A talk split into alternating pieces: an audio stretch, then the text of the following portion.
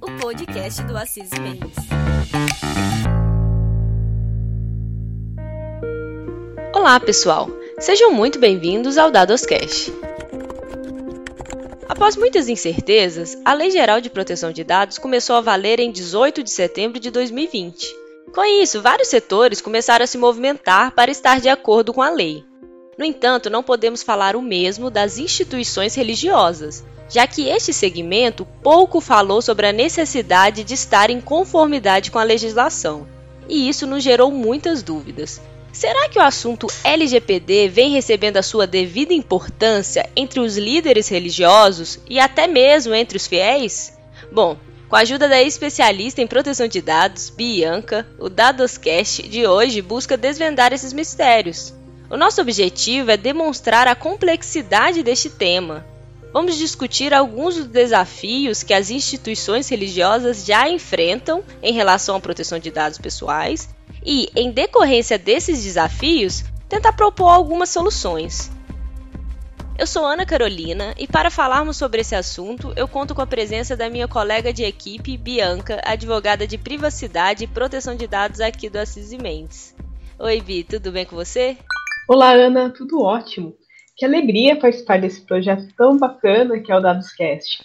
Obrigada pelo convite, principalmente pela abertura de espaço para falar sobre esse tema, o qual, particularmente, você sabe, eu tenho carinho todo especial. Eu sou Bianca, advogada integrante do time de privacidade e proteção de dados do Mendes, especialista em direito público, pós-graduanda em governança de tecnologia da informação pela Faculdade de Tecnologia da Unicamp, estudante guerreira aí nesse universo de proteção de dados, eu possuo algumas certificações na LGPD e na GDPR, mas o que eu não costumo colocar no meu currículo, mas que talvez faça muito sentido para essa conversa, é que eu sou grande entusiasta do tema religiões, espiritualidade e, sobretudo, do ecumenismo. Eu cresci no leito católico, comunidade da qual eu faço parte até hoje, porém a pluralidade de crenças e religiões no nosso país me fascina. Logo que eu comecei a trabalhar aí com proteção de dados, o silêncio do setor, se é que nós podemos chamar igrejas e instituições religiosas como setor, né? E aqui eu quero até fazer um parênteses para já abarcar todas as denominações, eh, talvez a gente fale bastante sobre igreja, sobre o termo igreja, mas não se prendam a isso. A nossa ideia aqui realmente é atender todas as religiões, todas as crenças, enfim. Esse silêncio dessa área como um todo gritou forte aqui em mim me fez querer levantar essa bandeira do quão necessário e ao mesmo tempo tão correlato aos princípios religiosos é a adequação LGPD, que nada mais é do que tratar os dados pessoais como algo verdadeiramente pessoal, ou seja, de pertença do ser humano, né? E não apenas como mais um número ou um algoritmo qualquer. Exatamente, Bianca. Como você mesma falou e pontuou, LGPD e igrejas é um assunto até muito pouco comentado por aí, né? Muito diferente do que acontece com a grande maioria dos setores que tratam dados pessoais. Então, para a gente esquentar, eu queria levantar aqui a questão mais óbvia. Bianca, a LGPD se aplica às instituições religiosas? Você poderia explicar o porquê? Sim, Ana.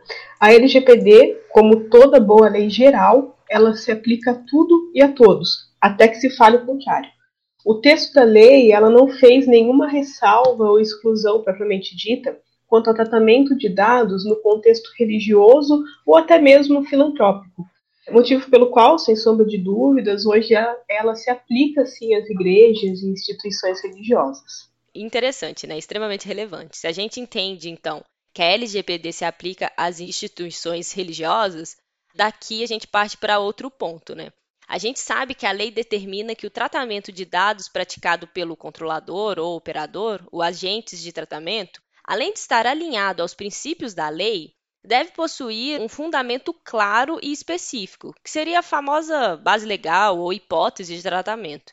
Considerando então que a lei é aplicável às igrejas, na sua visão, quais seriam as bases legais mais adequadas para o tratamento de dados nessas instituições? E mais, a gente pode utilizar a famosa base do consentimento? Ana, a LGPD apresenta um rol de 10 hipóteses para tratamento de dados sem ordem de prioridade. É importante a gente esclarecer que o consentimento é apenas uma das bases legais, não é a única. Infelizmente, nós temos visto uma grande associação entre LGPD e consentimento. Aqui no CISMENS, nós temos aproveitado todas as oportunidades possíveis e impossíveis justamente para disseminar essa desassociação, deixar claro que o consentimento é apenas uma entre dez hipóteses de tratamento de dados pessoais previstas na LGPD. Bom, respondendo mais objetivamente a sua pergunta, sim, o consentimento pode sim ser utilizado como base legal para o tratamento de dados pessoais pelas igrejas. Porém, como já disse, não é a única base e certamente não é a mais recomendada. Pelo que eu vejo das operações realizadas no contexto das igrejas que eu conheço, creio e defendo fortemente a utilização de execução de contrato, cumprimento de obrigação legal, exercício regular de direitos e legítimo interesse. Eu creio que todas essas operações realizadas possam ser facilmente enquadradas nessas quatro bases sobrando poucos tratamentos, que nenhum, para a cota do consentimento. A Igreja Católica, em especial, pela peculiar condição de pertencer aí, entre aspas, ao Vaticano, que é um Estado soberano, reconhecido como um agente de direito internacional, ela possui regras próprias previstas aí em normas eclesiásticas e principalmente no Código de Direito Canônico, o qual foi recepcionado pela nossa Constituição Federal desde que não conflitante com as normas do direito brasileiro, claro. Bom, nesse contexto, em artigo publicado recentemente, eu defendi a tese de que muitos dos atos, e principalmente das burocracias relacionadas a eles, especialmente aí os dados pessoais coletados para os registros realizados pela Igreja Católica, eles estão regidos no Código de Direito Canônico, que é, para nós, membros dessa comunidade, uma norma de direito cogente, ou seja, não pode o fiel ou o padre ir lá e mudar a forma ou os requisitos exigidos pela lei. Resta apenas para nós, fiéis, e para os padres cumprir exatamente os passos escritos lá naquelas normas, né, para que o ato tenha a eficácia e a validade almejada. Neste contexto, eu defendo a tese de que os dados coletados para fins de sacramentos, direitos ou deveres diversos direcionados aí aos membros da comunidade católica, na ótica da LGPD, deve ser analisado como cumprimento de obrigação legal, previsto lá no Código de Direito Canônico ou em lei eclesiástica correspondente. Nossa, Bianca, realmente são muitas hipóteses, né? Vão muito além do consentimento e a gente já entendeu por toda essa explicação muito bem fundamentada que a base legal do consentimento ela não pode ser e não deveria ser a hipótese mais adequada para fundamentar o tratamento de dados nessas instituições, né? Inclusive, eu queria até abordar sobre esse polêmico assunto em relação à base legal do consentimento que se fala na LGPD e o consentimento do qual se deriva a expressão de fé do cidadão brasileiro. Por acaso esses conceitos estarem interligados? Tem alguma relação? Excelente pergunta, Ana. Como eu dizia anteriormente, de forma geral, até entre as empresas nós já estamos vendo aí uma comparação errônea entre LGPD e consentimento. Eu acredito que entre as igrejas, essa associação seja ainda mais natural, e é o que me leva, inclusive, a pensar ser o principal motivo dessa sensação de inércia, silêncio, que nós referimos lá no início do podcast. Eu acredito fortemente que as lideranças aí estejam tranquilas por achar que tudo se encaixa na base do consentimento. O consentimento, no contexto religioso, ele é bem diferente do consentimento previsto lá na LGPD. O consentimento da LGPD como eu já disse, é uma das dez hipóteses permissivas de tratamento de dados pessoais.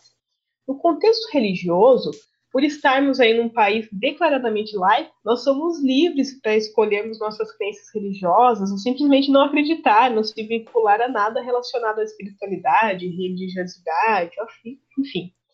Neste contexto, nós sabemos que qualquer vinculação deriva mesmo da livre e espontânea vontade do indivíduo, ou seja, do consentimento.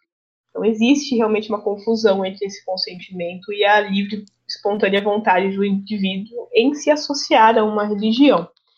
No entanto, em que pese a relação entre indivíduo e igreja nasça dessa particular força de vontade, né, que a gente também pode chamar de consentimento, tal expressão por si só não é autorizadora do tratamento de dados pessoais. Para ficar mais claro, o indivíduo ele pode querer participar e até consentir tacitamente com as regras daquela comunidade.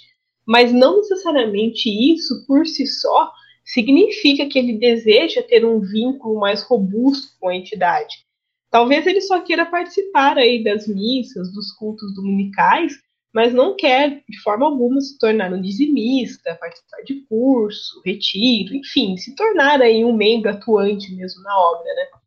Nessa situação, pensando em LGPD, não faz nenhum sentido a igreja continuar armazenando e utilizando os dados dessa pessoa, que de repente foi obtido aí através de uma pesquisa ou lista de participação aleatória de uma missa, de um culto, de determinado evento qualquer, né? Ah, entendi, Bianca.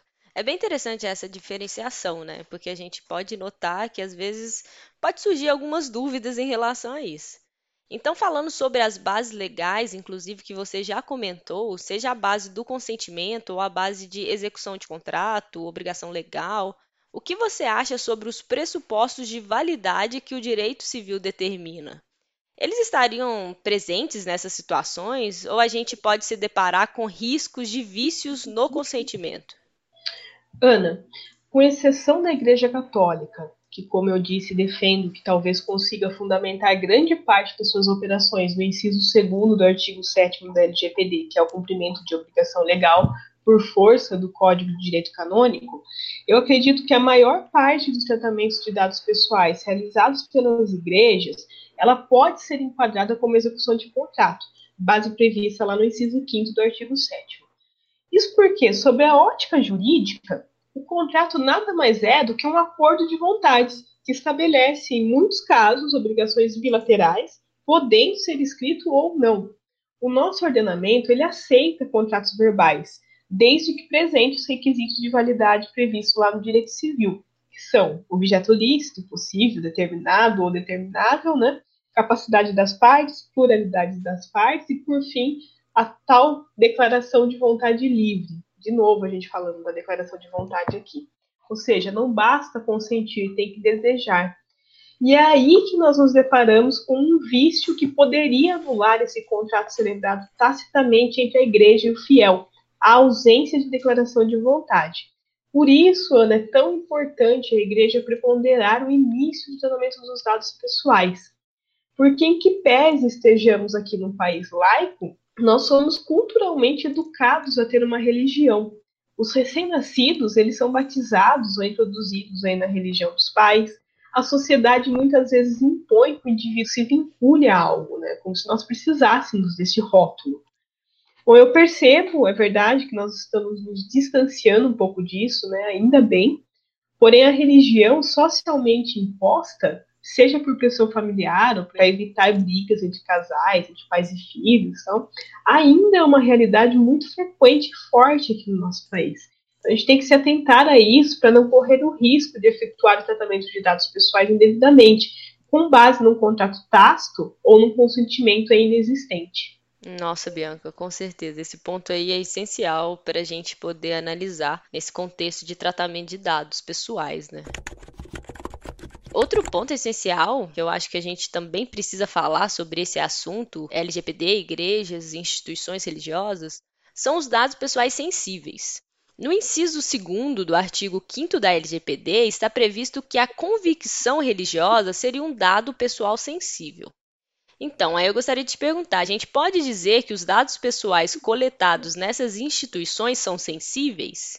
E fica outra dúvida: Basicamente, Bianca, isso não impactaria na base legal utilizada?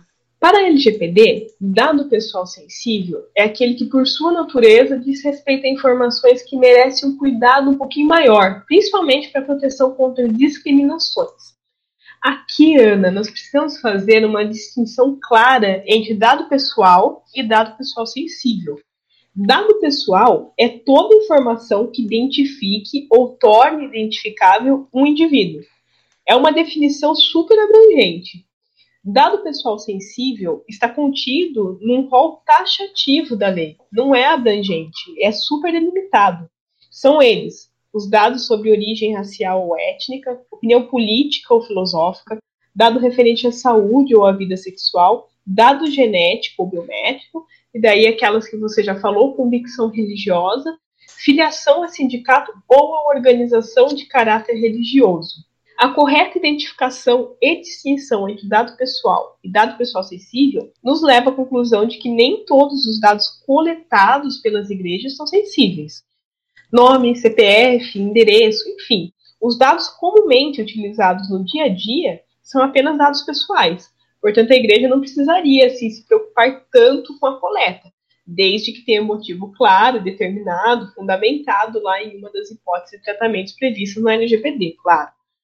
O alerta vermelho, Ana, ele deve acender no compartilhamento de dados pela igreja. Como compartilhamento de dados, a gente pode considerar aí qualquer troca de informação entre igreja, instituição, indivíduo, emissão de certificado, certidão, enfim, qualquer tipo de documento que contenha dado pessoal de alguém. Isso porque qualquer documento emitido pela igreja sobre alguém automaticamente revela convicção religiosa ou filiação a uma organização de caráter religioso informações são consideradas sensíveis pela LGPD, né? E que requerem um tratamento todo especial e super rigoroso. Ah, sim, Bianca. É muito interessante você explicar isso, porque as pessoas podem olhar dado pessoal sensível, como consta lá no artigo 5 convicção religiosa. Aí entrei numa igreja, tudo que for coletado é sensível, enfim. Achei muito importante essa diferenciação, essa explicação.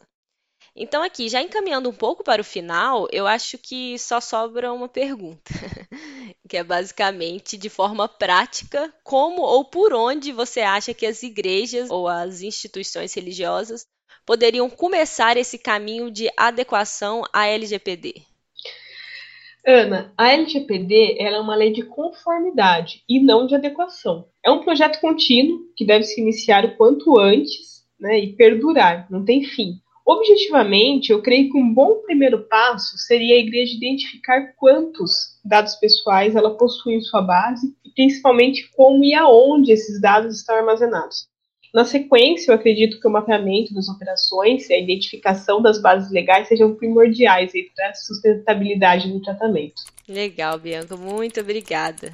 O Dados Cash agradece muito a sua presença nesse episódio tão interessante e tão cheio de informação. Esperamos aqui que você possa voltar mais vezes para poder nos ajudar a debater esses assuntos tão complicados né, e tão novos. Eu acredito, pelo menos, que com profissionais tão capazes como você, nesse nosso nicho de proteção de dados, é questão de tempo para a gente conseguir pacificar essas questões que ainda geram tantas dúvidas eu queria aproveitar para convidar todos os ouvintes a lerem o artigo da Bianca sobre LGPD e a Igreja Católica. O link está aqui na descrição do Dados. É um artigo muito rico que transmite muito do que a gente acabou de discutir aqui, né, Bi? Sim, Ana, eu fiquei muito feliz com a repercussão desse artigo. Ele é um artigo totalmente voltado para a Igreja Católica, no qual eu dissertei um pouco mais sobre a aplicabilidade do direito canônico como fundamento para cumprimento de obrigação legal no prisma da LGPD. É um assunto que eu gosto muito e eu estou super aberta aí para novas ideias colaborativas. A ideia é justamente despertar e fomentar os estudos nessa área. Falando nisso, e também visando expandir e atender todas as crenças e religiões do nosso país tão plural, Recentemente, nós publicamos também um artigo colaborativo voltado para a LGPD e as igrejas de forma geral. Nos esforçamos bastante aí para levantar e apontar soluções para as questões mais críticas. O link também está disponível aqui na descrição. Fiquem à vontade para ler e compartilhar. Eu espero sinceramente que seja um material de apoio nessa jornada de adequação e de compliance de todas as igrejas deverão enfrentar. Ana, para encerrar, eu gostaria de terminar a minha fala agradecendo mais uma vez o espaço e a oportunidade de espalhar essas ideias nesse canal de comunicação tão democrático e abrangente que é o podcast. Gratidão por isso. Para as igrejas e líderes religiosos que nos acompanham, eu ressalto aí que a LGPD ela é positiva, está em total consonância com os princípios éticos e morais voltados ao bem-estar do ser humano e da vida em comunidade eu espero sinceramente que a igreja transforme a obrigatoriedade de conformidade a uma lei em valorização da pessoa humana, na valorização daquele indivíduo que acredita na igreja como instituição e por isso deposita em suas mãos algo muito maior do que dados pessoais, a identidade de um ser humano. Um abraço a todos, paz e bem. O Dadoscast é um projeto do Assis e Sociedade de Advogados e tem como objetivo trazer informação e debater assuntos de direito digital, tecnologia e proteção de dados. Não deixe de nos seguir aqui no Spotify e acompanhar os nossos próximos episódios. Até mais!